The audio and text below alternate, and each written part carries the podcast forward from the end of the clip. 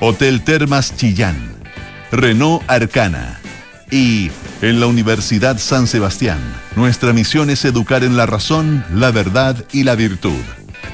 Duna, sonidos de tu mundo.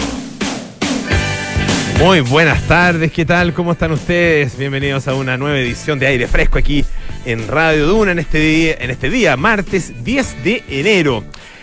Estamos como siempre en el 89.7 en la ciudad de Santiago, 104.1 en Valparaíso, 90.1 en Concepción, 99.7 en Puerto Montt. También estamos en el canal 665 de BTR. Pueden escucharnos utilizando nuestra aplicación Radio Duna o entrar a duna.cl donde está absolutamente toda nuestra programación.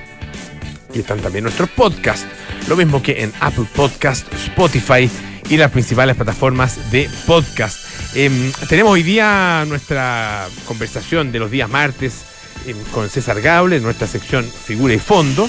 Em, vamos a estar conversando sobre alguna exposición interesante que se esté presentando en nuestra ciudad. hablamos de arte, por supuesto, aquí en Figura y Fondo. Y también hablamos de ciencia los días martes. Estaremos con la doctora eh, May Chomalí, que es la directora del CENS, que es el Centro Nacional en Sistemas de Información en Salud, y que está eh, impulsando una iniciativa bien eh, interesante que es la Semana de la Innovación en Salud Digital. Esto es apoyado por eh, dos prestigiosas instituciones académicas estadounidenses como la Universidad de Harvard y el Instituto Tecnológico de Massachusetts, el MIT. Em, así que estaremos hablando acerca de de esta semana de la innovación en salud digital junto a Francisco Lavena, por supuesto, como todos los días martes. Y bueno, tenemos también hartos otros temas, buena música, como siempre aquí en aire fresco. Y también está nuestra querida María José Soto, que estuvo de cumpleaños ayer. ¿Cómo estás? ¿Cómo estás, José? Bien, Un gusto verte. Igualmente, Polo, gracias por Felicidades, muchas felicidades. Gracias, muchas gracias. Espero que haya sido una linda celebración y entiendo que se vienen más. Vienen más, vienen más celebraciones. Tuve una cosa muy familiar, muy, ah, muy, bien. muy entretenida. Me gusta la gente que, que, que goza celebrándose sus cumpleaños. Sí, Porque hay, hay dos tipos de personas, los que les gusta celebrar y los que no les gusta celebrar. claro. Bueno, que es como. Sí. A lo mejor hay un tercer tipo de persona que le da lo mismo, pero no lo incluyamos. Yo soy de los que no me gusta. ¿No te gusta? No, no, soy malo para celebrar. Yo he aprendido que lo que no me gusta es eh, hacer cosas eh, como. Ah, hacer, preparar. Trabajar trabajar para celebrar tu propio para cumpleaños. Celebrar. Sí, eso me parece. Eh, en, ah, en mis últimos cumpleaños lo he hecho y he terminado muy cansada pues, y por lo tanto muy mal genio después ah, del cumpleaños. Entonces, no en vez celebro nunca más el cumpleaños. Jamás. No, y queriendo un poco ya que. Que la gente se vaya. Que la gente se vaya porque estoy muerta cansada. Porque ya... Sí, porque mucho, mucho trabajo previo y tú sabes que el día siguiente hay trabajo posterior también. Claro, o a limpiar, o que por fin me siento a tomarme una perol con mis amigas y ah. me, me, para de inmediato alguien, oye, tienes un vasito, oye, no sé qué y al final estoy atendiendo todo. Eso me, me, perturba. Entonces ahora me prefiero como lugares, en lugares. Ah, ya. En, lugares donde todos seamos bien atendidos. En un local, muy bien. Sí, ¿cierto? Es lo mejor, es lo más sanito. Sí, me, encantó tu cumpleaños. Muy, muy, bien, estás invitado, estás invitadísimo. ya. Oye, eh, hablemos de las novedades del hablemos día. de las novedades, sí, pues. Eh, contábamos que el gobierno ah, no lo ha pasado muy bien estos mm. días a propósito, bueno, finalmente salió el, nombramiento de Valencia como fiscal nacional, eh, pero el gobierno quedó muy cuestionado luego de ese proceso y el proceso de elección de indulto, con la salida de ministros, con, con el tema de los ministros eh, cuestionados en el Congreso y eventuales acusaciones constitucionales, etc. Incluso contra el presidente. Incluso contra el mm. presidente, que no, está teniendo mucho, mucho, mucho apoyo, la verdad, pero sí, mm. por ejemplo, contra la ex ministra de Justicia, también se hablaba de Giorgio Jackson, bueno, eso está veremos. Y en ese contexto es que el gobierno en esta jornada confirma una buena noticia eh, para muchos y tiene que ver con un anuncio que él hizo en su primera cuenta pública el año pasado, en junio, cuando hablaba de eh, este eh, la extensión del tren a eh, Santiago, de Santiago a Valparaíso, es decir, incluir este trayecto en su Plan Nacional de Desarrollo eh, Ferroviario. Él hablaba ya hace tiempo en la campaña de la necesidad de aumentar los trenes para Chile y esto fue un compromiso que planteó en su cuenta pública.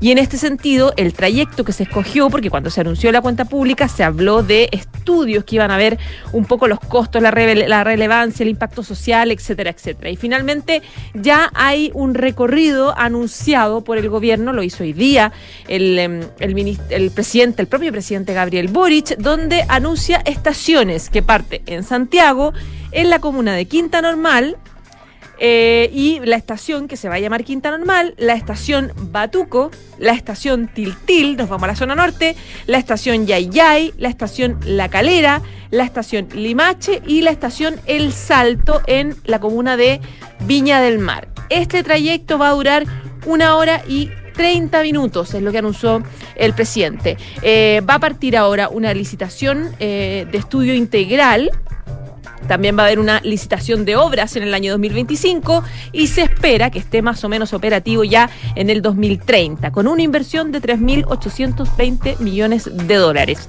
Eh, la, buena noticia que explicaba Boric respecto de los trazados y lo que se escogió para poder hacer este, este, este tren es que se van a usar eh, propiedades que ya existen de F, ferrocarriles, eh, y lo que va a, a, cortar un poco lo, los costos importantes.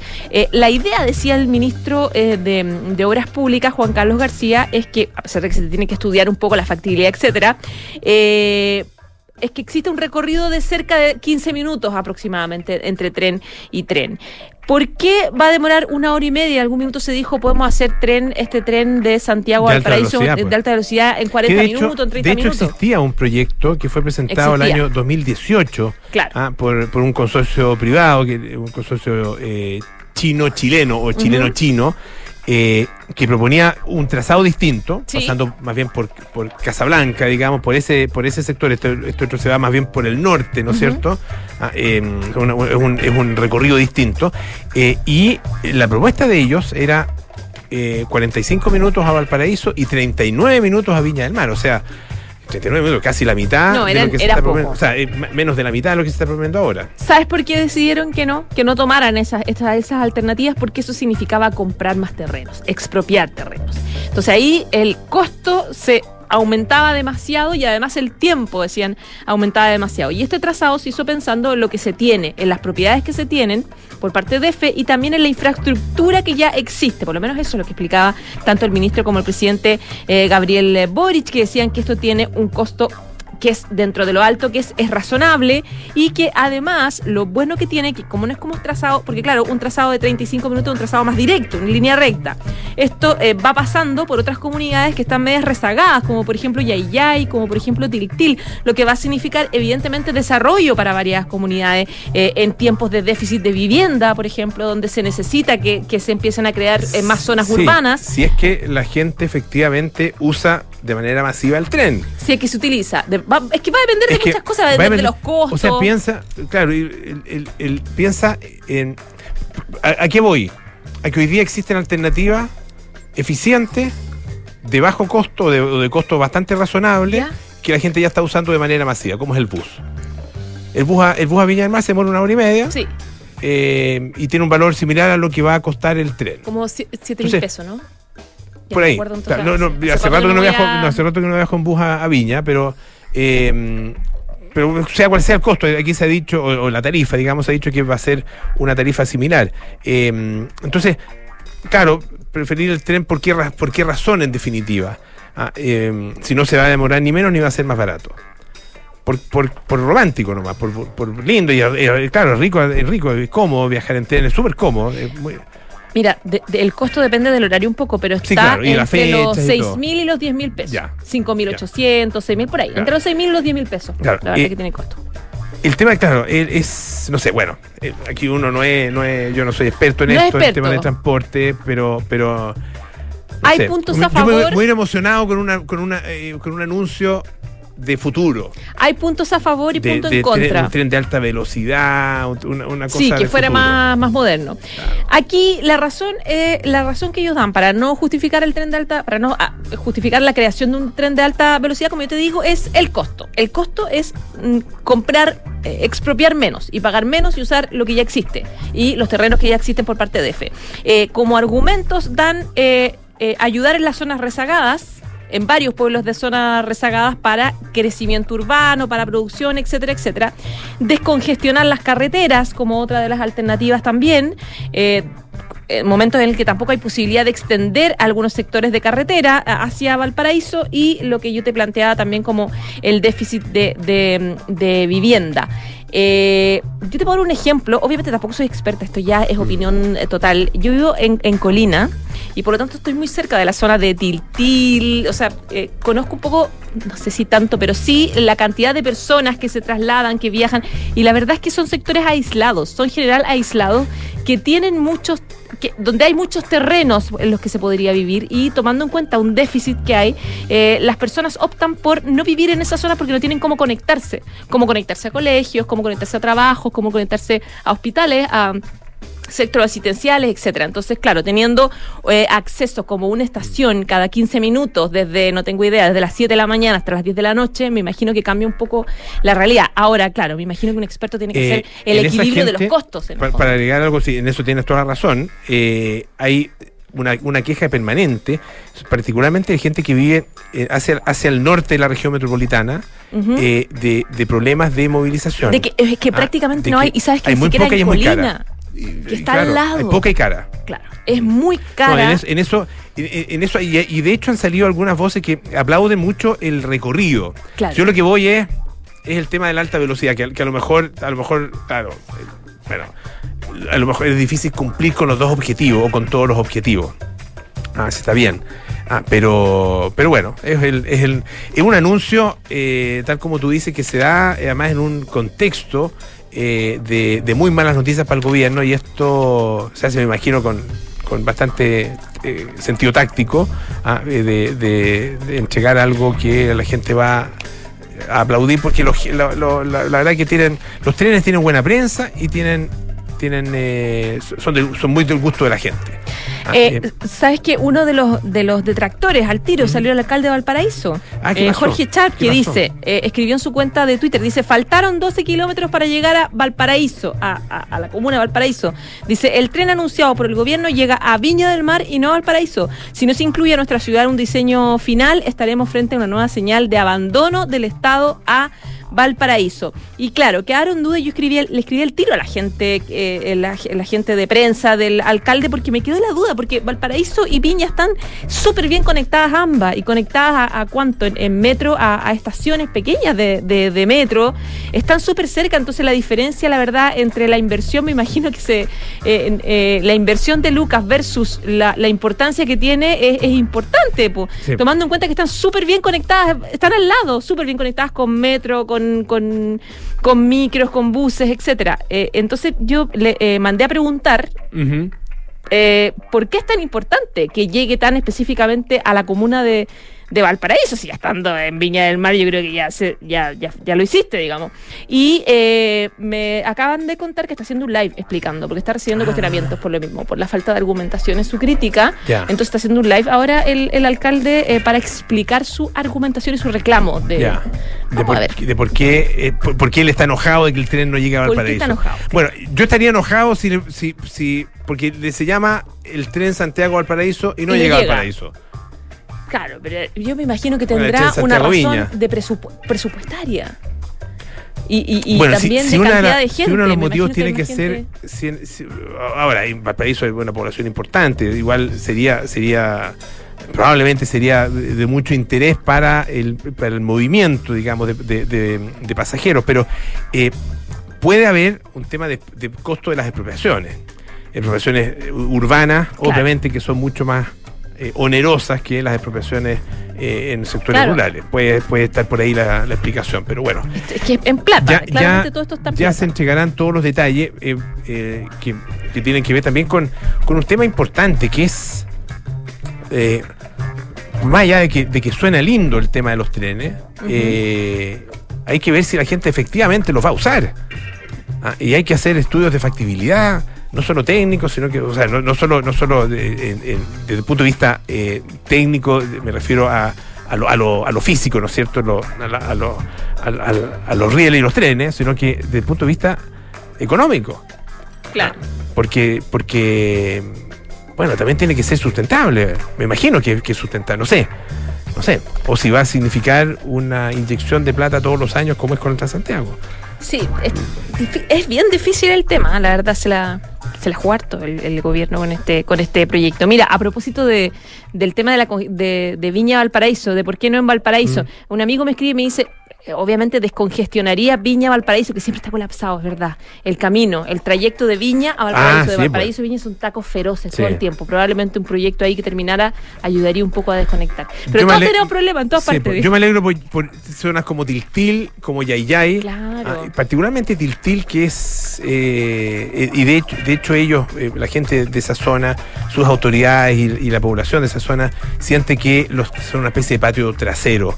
ah, de, de la región metropolitana ah, y que Sí. todo lo malo de la región metropolitana se lo tiran a ellos, a la basura y qué sé yo, la- cierto, Claro. cierto tipo de, de industrias que son contaminantes, que generan malos olores, etcétera. Y efectivamente es una zona, eh, desde el punto de vista medioambiental, bastante amagada, bastante afectada. Claro. Ah, y, y- y varios sectores yo creo que se verían beneficiados de ahí. Tiltil, Colina, Lampa, Batuco, Chacabuco, Batuco. mm. Todos esos sectores que efectivamente están muy aisla- aislados, no tienen mucha conectividad. Y que, y que tienen población muy importante. muy y, importante. Y Que se creciendo. traslada mucho a Santiago todos los días. Ya, pues vamos a quedar a la espera de los detalles. Dicen que el diablo está en los detalles. Ojalá que no sea el caso. Ojalá, Eh, Y que aquí efectivamente esto se pueda, se pueda llevar a cabo. Entretenido, eso sí, el paseo. El paseo sería bonito. Como para llevar un turista, por Sí, ejemplo. en tren. Vámonos a Valparaíso, de, de Santiago a. Pero es que, es que, es que si, si hubiera sido en 39 minutos o en 45 minutos. Ya, pero una hora y media te tampoco te vamos, ¿Por qué no vamos a almorzar a Valparaíso? Tomamos el metro aquí. Tomamos el metro, nos demoramos, ¿cuánto? 20 minutos en llegar a, a- a la- a la, a la estación. Sí. De ahí 45 minutos a Valparaíso, almorzamos, vista al mar, rico.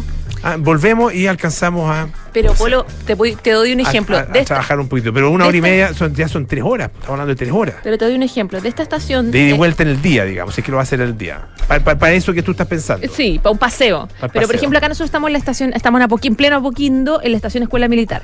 ¿Cuánto crees que te demoras a la estación La Moneda, por ejemplo? Si tú le dices a alguien acá en Las Condes, vamos a conocer el casco antiguo de Santiago, al Palacio El Bello, casco antiguo de Santiago, al- a La Moneda, etcétera, etcétera. Bueno, media hora. 45 minutos 45 o más. minutos o puede más. ser 50 por ahí. O sea, En metro. es, en metro, en metro. Es harto. ¿T- ¿Tanto? ¿Sí? ¿Estamos Sí, hablando tanto? 45, yo me demoro sí? 45. Sí, en. Sí. Bueno, tú lo haces ese trayecto. Yo lo he hecho ese trayecto varias veces. Sí. O tú decís que no, estoy exagerando. Yo encuentro un poquito de mucho. Ah, Sí, ¿tú lo ¿cuánto, ¿Cuánto se demora, ¿Cuánto te demora? No, imposible. Entonces a lo mejor yo iré. Yo le creo a yo iré, Richie. ¿no? Yo, yo creo que, yo creo que está exagerando. ¿ah? 15 minutos de ese, imposible. No, porque de aquí a Pedro Valdivia yo me demoro 15 minutos. Ahí sí que voy harto. 15 minutos, no, Richie. 15 Ya, minutos yo creo que Richie, haz el cálculo creo- hoy día. yo hoy creo, día haz José, el cálculo. Yo creo que tú estás, a estás contando, Ya. y, en serio, estás contando la caminata hasta, porque Todo. igual Mm. estamos a, a una, pero una cuadra larga. Dice que estoy contando que me bajo el ascensor, que que el ascensor baja son las 10. 6.19 eh, me voy a me voy a no sé a, a- a mi otra vez me voy al pituto Ah, Me voy a me voy al pituto Ya, ya. ah, que está en la estación Está en la moneda Moneda. está en la estación moneda no ojalá que no en el palacio de la moneda porque sería medio, medio Raro difícil estar- para la moneda.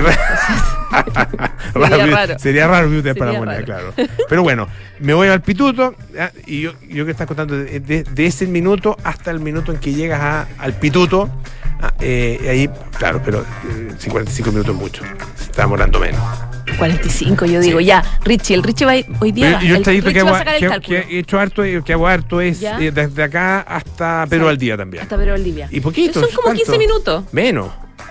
Menos. 10, 12 minutos.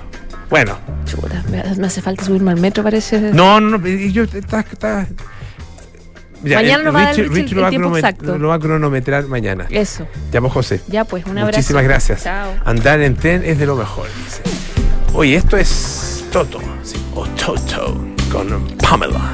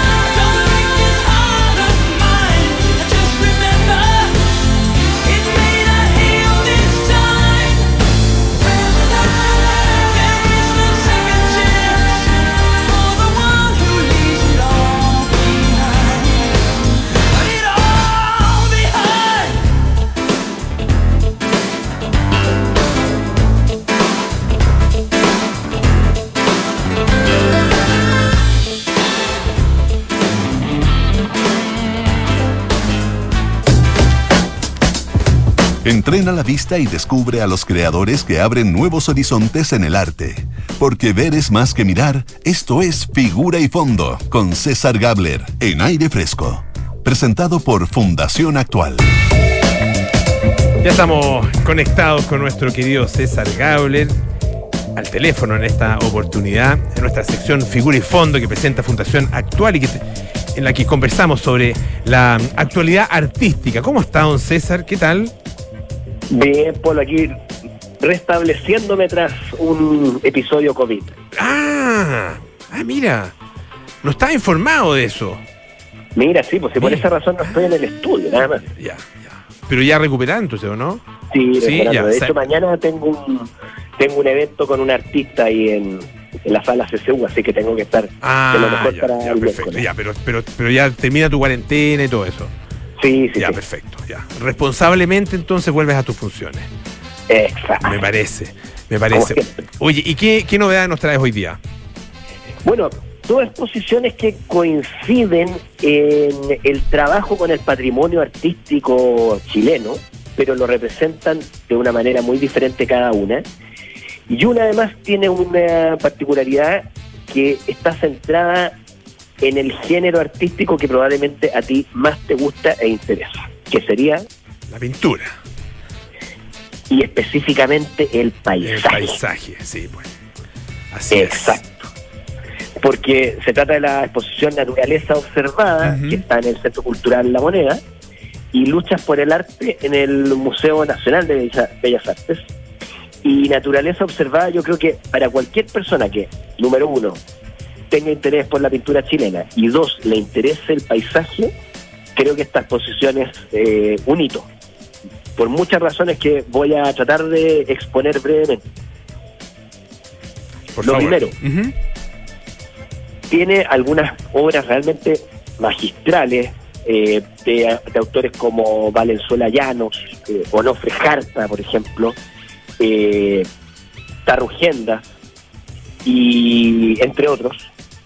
Y, cosa muy interesante, logra combinar el acervo de distintas instituciones en Chile. Porque normalmente uno ve, no sé, pues, la, la colección de Bellas Artes, eh, claro. que ho- hoy día no suele exponer ese tipo de trabajo o lo expone en condiciones que vamos a comentarlas enseguida, que no permiten tener una visión panorámica de, de- de la pintura como, como un género específico, en general. Ujú. Acá lo que tenemos es un recorrido particularmente centrado en el paisaje y que, como te decía, mezcla los acervos de instituciones que normalmente no ceden con facilidad su material y menos para una exposición donde están tantas cosas juntas. O sea, que tantas instituciones presten obra es, es inusual. Te digo, está el Banco Central, el Museo de Bellas Artes, el Museo Histórico Nacional, el Palacio Vergara y la Universidad de Concepción. O sea, cinco instituciones que tienen buen patrimonio pictórico chileno se dieron obra para armar esta exposición eh, curada por eh, Juan Manuel Martínez. La selección es muy acuciosa, piezas realmente importantes, la museografía es muy adecuada, o sea, hay buena iluminación, el, color donde, donde se ponen cada uno de los conjuntos de obra eh, permite que las obras destaquen, está bien armado en cuanto a, a recorrido y lógica, hay una, una curaduría, perdona, en cuanto a defini- definición de ciertos capítulos, que es muy accesible y comprensible, está construir el paisaje, territorio agrario, y uno puede ver cómo el paisaje, perdona, todavía las Oye, está, eh, eh, César, así, francamente, ¿estás bien? Eh, o, Sí, no, sí, o- puedo sí, continuar, porque, puedo continuar. porque, mm, porque si no, eh, podemos dejarlo hasta acá, que te recupere y conversamos en otro minuto. Ah, de verdad. No, no, sí, vamos, vamos. Ya, ya. Y si no, por último, ahí si tú no- me preguntáis, no hay tiempo de relleno. Ok. Para tomar un vasito, hay que tener un vasito de agua ahí al, al ladito. Sí. Claro. Oye, es que estás con- te, te- te tengo que decir que estás con voz de COVID. O de post, No, sí. o de post-COVID.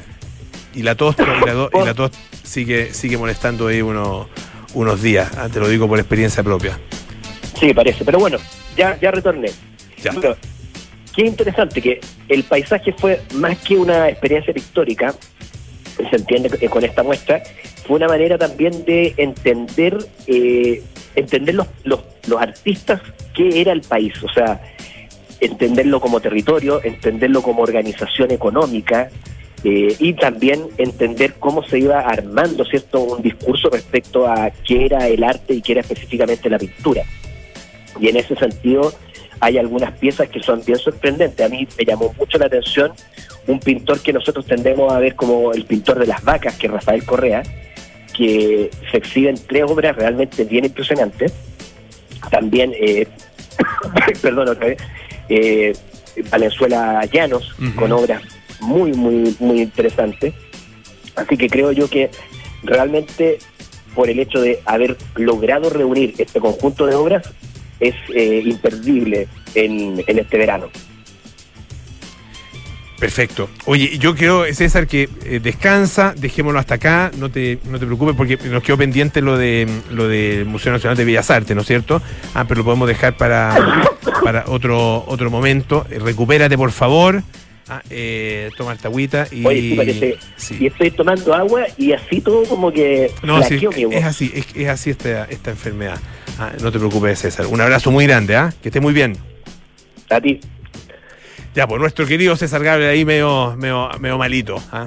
Y medio afectado. Pero lo queremos igual, por supuesto. A Figura y Fondo lo presentamos todos los martes y les recuerdo que pueden ustedes en el canal de YouTube de la Fundación Actual ver eh, nuestra em, visita a distintas exposiciones que hicimos eh, durante el año. Son interesantes de ver, aunque hayan pasado ya, porque eh, hay una muy buena exposición de eh, las obras ah, en esas conversaciones que sostuvimos justamente con César Gabler en Figura y Fondo in situ. Eh, audiovisual.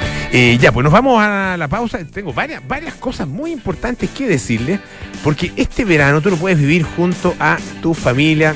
Ahí puedes tener, tener unas vacaciones inolvidables en el Hotel Termas Chillán. Ven a disfrutar de la naturaleza, el relajo y un servicio excepcional. Consulta por tu estadía en reservas.termaschillán.cl o en www.termaschillán.cl. La Universidad San Sebastián es la primera universidad chilena acreditada internacionalmente con estándares de la Unión Europea por la agencia alemana ACAS. Universidad San Sebastián, vocación por la excelencia. Y la tercera, y déficit cero, presentan el encuentro Vivienda y, Ciudad 2023, la vivienda con un, como un propósito común. Asiste el próximo jueves 12 de enero, ah, pasado mañana, muy luego, 8.30 a 12.30 eh, en el aula magna de la Universidad Católica. Inscríbete en www.deficitcero.cl. Hacemos una pausa y volvemos con más aire fresco. Esto es Radio Duna.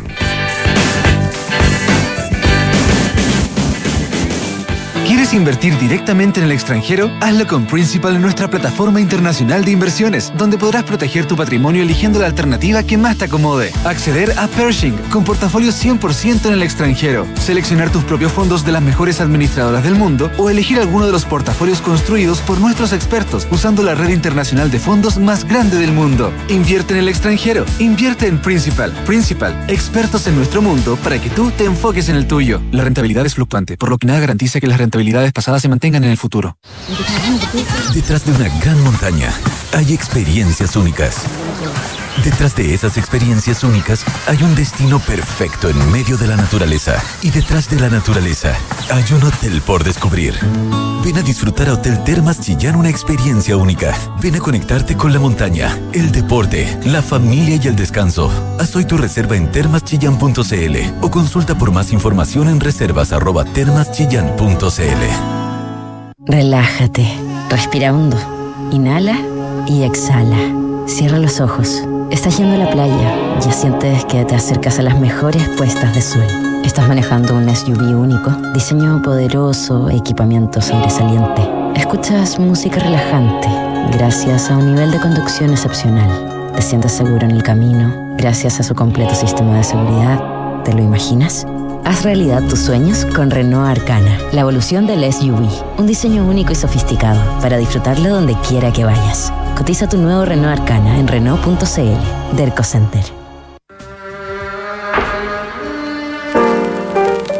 El 10 de enero de 2016, dos días después de publicar su álbum Black Star, David Bowie se despidió de este mundo a los 69 años. Esa última entrega hacía justicia al legado de uno de los artistas esenciales de la cultura popular y a una personalidad contradictoria y fascinante que sigue mostrando su influencia en la música, el arte y la moda. Esta es la historia que te contaremos hoy desde las ocho y media en un nuevo capítulo de Sintonía Crónica Epitafios. David Bowie, El Camaleón, en Duna, Sonidos de tu Mundo. La Universidad San Sebastián busca desafiarse constantemente para seguir cumpliendo con los más altos estándares. El 2023 inauguraremos el nuevo campus Ciudad Empresarial para la formación de más de 2.000 estudiantes y que albergará el Parque Científico y Tecnológico en conjunto con la Fundación Ciencia y Vida. Duplicaremos nuestros espacios destinados a hospitales de simulación para nuestros estudiantes de carreras del área de la salud. Universidad San Sebastián. Vocación por la excelencia. Hola, mi amor. Hola, viejita, ¿cómo estás? Súper. ¿Cómo se portó el Rocky? ¿Me echaste de menos, guatón? Estuvo adentro todos los días. Ni se movió del lado de tu papá. Parece que ya se jubiló de perro guardián. Qué bien, le tocó su merecido descanso también. Ahora que contratamos Verisur, parece que todos podemos disfrutar de las vacaciones. Protege lo que más te importa con alarmas Verisur. Contrata llamando al 600-385-0003 o en verisur.cl. Activa Verisur. Activa tu tranquilidad. Estás en aire fresco con Polo Ramírez. Ya estamos de vuelta aquí en aire fresco, esto es Radio Duna. Descubre la evolución del SUV Renault Arcana. Súbete a un vehículo con más seguridad que incluye 6 airbags integrados y un completo sistema de seguridad ABS, HSA, AFU y ESP. Renault Arcana, la evolución del SUV. Cotiza el tuyo en Renault.cl. Y bueno, invierte en el extranjero con Principal. Principal, expertos en nuestro mundo para que tú te enfoques en el tuyo. Nos preparamos para los viajes espaciales, conocemos los últimos avances de la medicina y nos enteramos de los nuevos algoritmos que se están usando. Activa tu inteligencia artificial, porque en aire fresco es hora de conversar con los expertos junto a Polo Ramírez y Francisco Aravena. Ya estamos juntos, Francisco Aravena, aquí en el estudio para conversar con nuestra invitada de esta tarde una, acerca de un, de un evento que tiene que ver obviamente con investigación científica ah, eh, y con avances, ah, particularmente en salud. ¿Cómo estás? Muy bien, Polo, ¿cómo te fue a ti? Muy bien. Bien, bien. Tu sí, jornada sí. deportiva, tu, Sí, sí. eh, más que jornada, tu eh, expedición deportiva. Expedición deportiva, sí. Expedición deportiva que fue corta, o sea, relativamente corta, corta, pero, fue- pero- pero es larga la, es larga la expedición. Claro, ese. claro. Te agradezco mucho tu No, presencia aquí en el programa. Siempre un gusto, imagínate. Sí. Yo sé que para la gente también.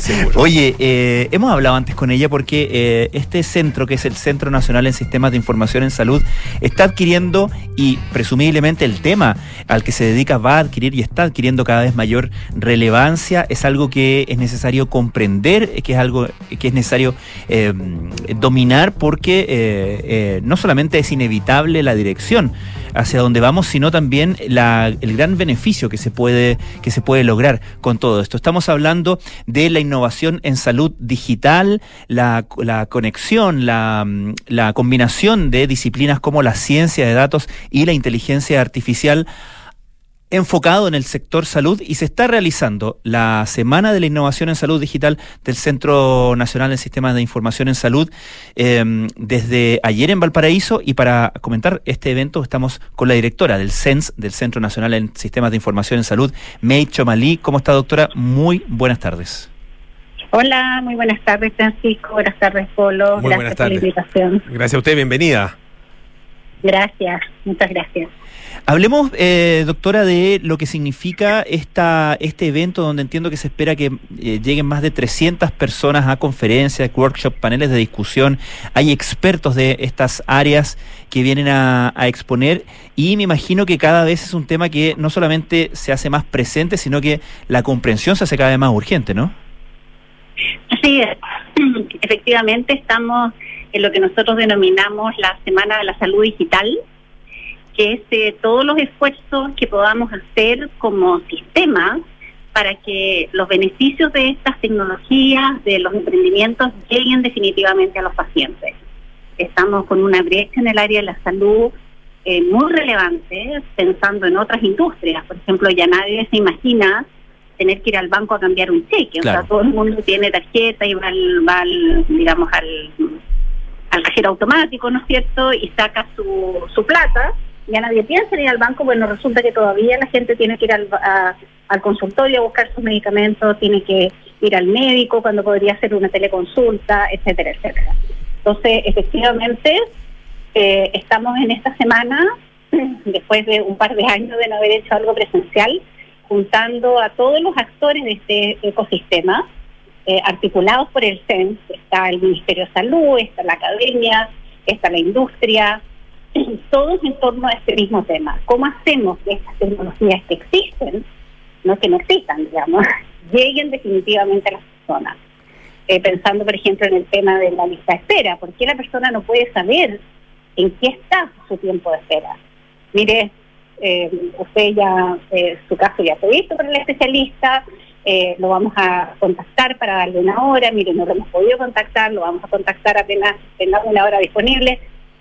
Todas esas tecnologías existen, pero actualmente todavía estamos en una deuda con nuestros pacientes para que éstas lleguen a los pacientes. Nosotros eh, acá en Chile, eh, probablemente eh, para, para la mirada de, de esta, esta transformación eh, digital en la salud, estamos en un pie distinto probablemente que el de otros países.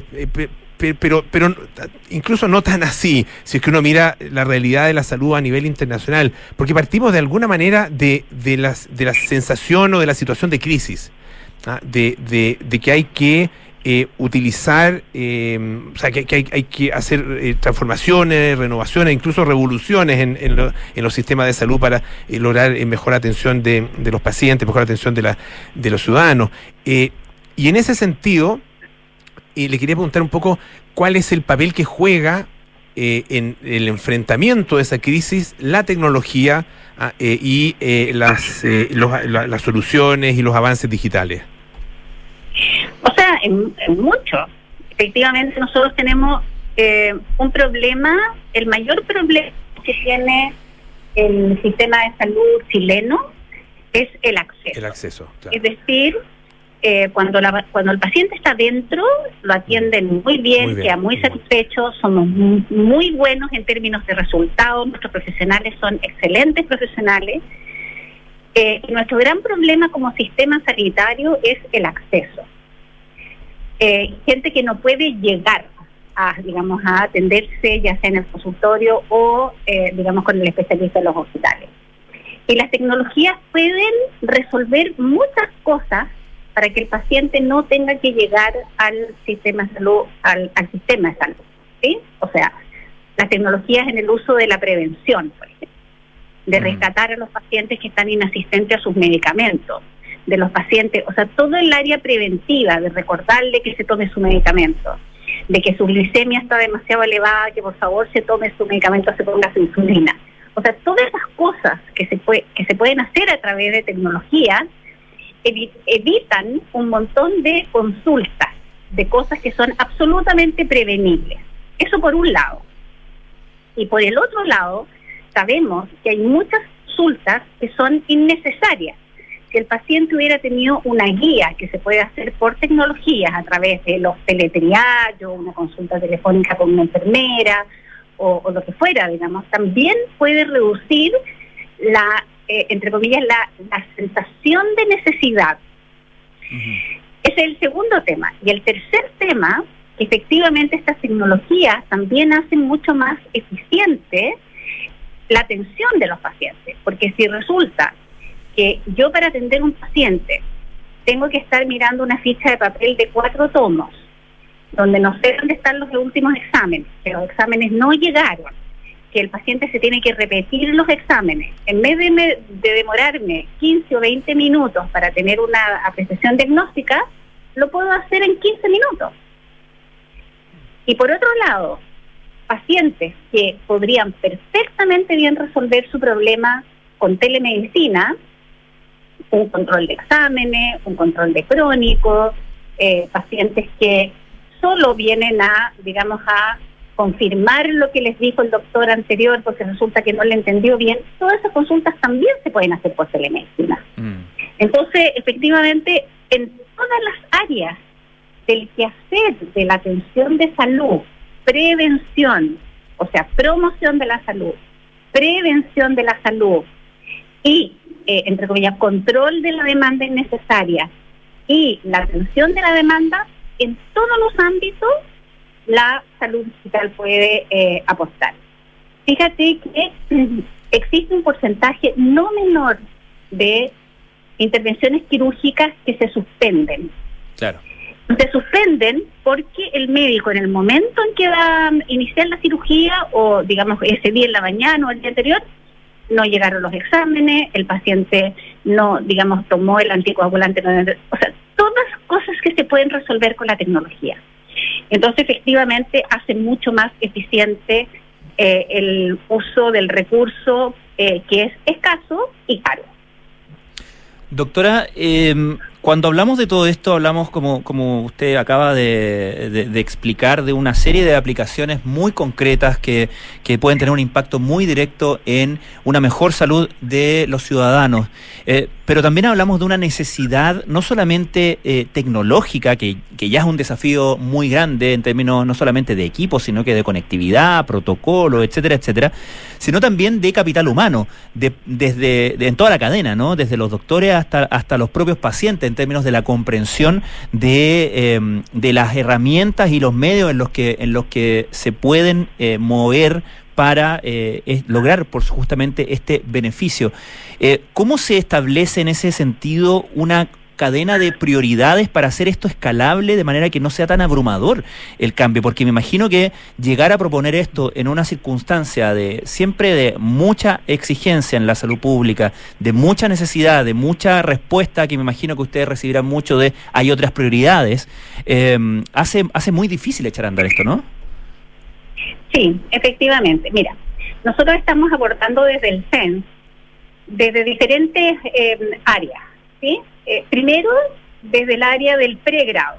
Nosotros estamos eh, trabajando con varias universidades donde les estamos enseñando a cómo incorporar estas temáticas de salud digital para la educación de pregrado, cosa que cuando los, cuando los médicos, digamos, se reciben, las enfermeras, los kinesiólogos, etcétera, sepan manejar esta, esta tecnología, sean capaces de entenderle el valor, porque sabemos que hay generaciones que ya uno tiene que bueno, ya, ya, ya pasó en el fondo, ¿sí? Pero las generaciones nuevas tienen que llegar sabiendo lo que es un registro clínico electrónico, lo que es una, digamos, eh, gestión de la demanda en términos de, salud vital, aplicaciones, etcétera, etcétera, telemedicina, teleconsulta, etcétera. Entonces, eh, primero estamos abordando desde el pregrado, ¿sí? Haciendo, eh, trabajando con las universidades para que sepan cómo incorporar esas competencias en las mallas curriculares de las universidades.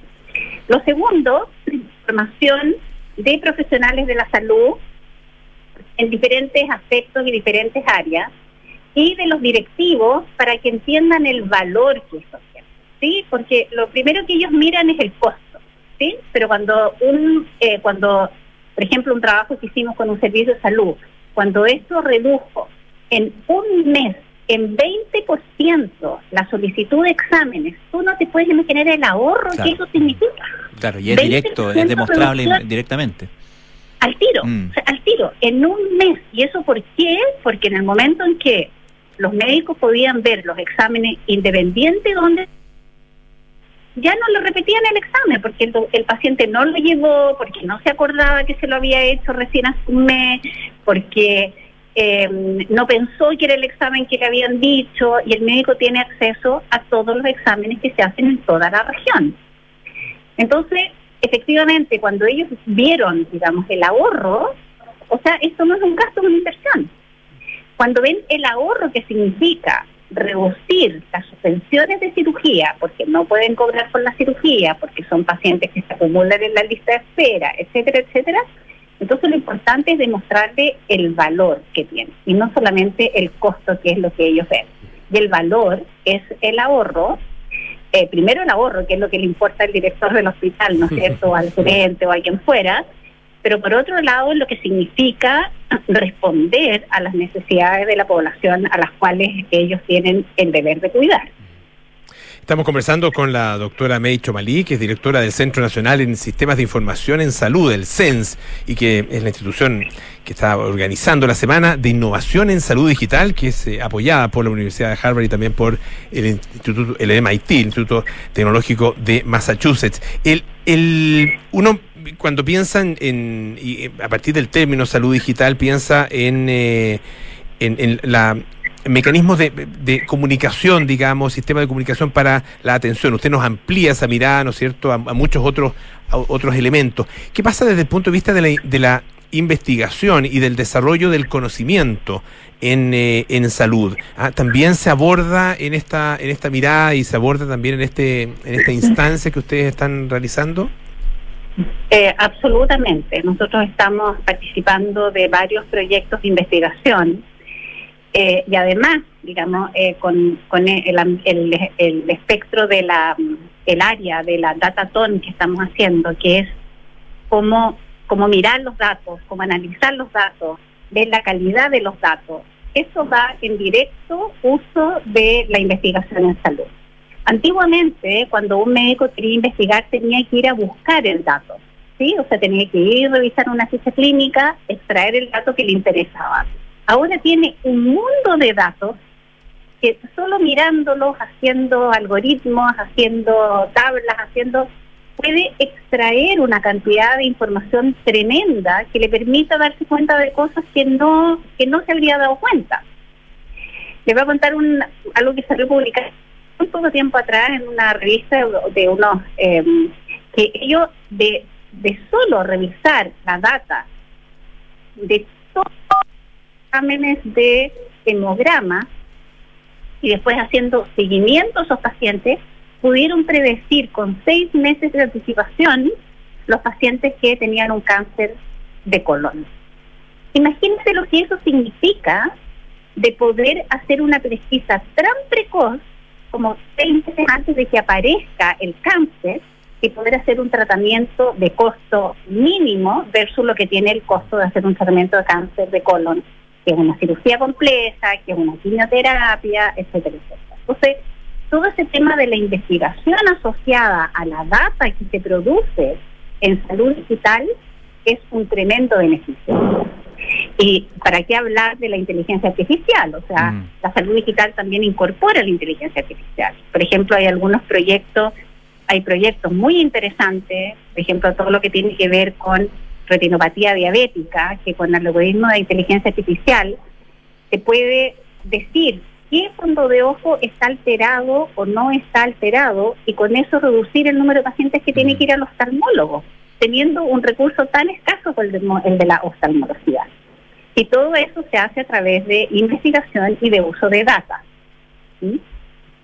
Doctora, muy cortito porque estamos eh, terminando ya, pero me gustaría que, que nos contara brevemente eh, qué es lo que usted considera más relevante de esta de este evento en particular del que estamos hablando, de esta de esta semana de innovación, eh, porque entiendo que, que los que no solamente tienen eh, los invitados, sino que también tienen eventos como la, la eh, Conectatón y el Make Health, ¿no? Sí, bueno, estos son dos eventos que se, se juntaron en la Semana de la Salud Digital, que es la Conectatón, que es donde los servicios de salud, los eh, de, desarrolladores, etcétera, están probando, eh, digamos, de, referente a diferentes ámbitos, la capacidad que tienen de leer mensajes que se mandan de un sistema a otro. Eso es decir, por ejemplo, yo tengo la ficha clínica A y tú tienes la ficha clínica B, no necesitamos tener la misma ficha clínica, pero somos capaces de transferirnos información a través de interoperabilidad y hacer interoperables estos dos sistemas. Porque dicen, no, pero es que tenemos diferentes sistemas, entonces no, no pueden conversar los sistemas. A través de, de, interoperabilidad pueden conversar los sistemas y este ejercicio estos dos días han sido, se han, probado a través de, digamos, diferentes tracks si son capaces o no de, eh, digamos, de conversar los sistemas y ha sido tremendamente potente eh, eh, e interesante porque se está haciendo para receta electrónica, que es un proyecto del Ministerio de Salud en el cual uno va a ir al médico, le va a entregar una receta electrónica, la farmacia va a poder leer esa receta electrónica, va a poder dispensar y el paciente incluso podría después decir me tomé el medicamento y hacer una trazabilidad completa de ese medicamento desde que se indica hasta que el paciente lo consume. Y otros tracks también como efectos adversos de medicamentos, de vacunas, etc. Y el segundo es Make Health, que incorpora eh, la DataTon, que es eh, uso de datos, calidad de datos, etcétera, y todo el, el, digamos, el proyecto de Juegatela con la Innovación, donde varios hospitales trabajaron durante varios meses en definir cuál es su problemática y aquí los vamos a hacer conversar con los emprendedores que tienen soluciones a esos problemas. ¿Mm? Perfecto. Eh, en estos centros de eh, estas, estas unidades de pilotaje, estos hospitales, son 10 centros públicos y privados, y los vamos a hacer conversar para eh, a ver si encontramos el mejor match entre la necesidad y la, la solución. Perfecto, doctora May Chomalí, muchísimas gracias por estar esta tarde con nosotros. La doctora es directora del Centro Nacional en Sistemas de Información en Salud, el CENS, así que vamos a estar atentos al desarrollo entonces de esta semana de la innovación en salud digital. Muchas gracias, ¿eh? que esté muy, muy bien, Muchas muy buenas gracias a tardes. Francisco y Polo, muchas gracias. Muchas gracias. Francisco, muchas gracias. Un gusto como siempre, Polo. Hasta luego, ya viene carta notables, nada personal, terapia chilensis y sintonía crónica epitafio. Y nosotros nos vamos hasta mañana, que nos juntamos a las 6 de la tarde aquí en aire fresco. Chao.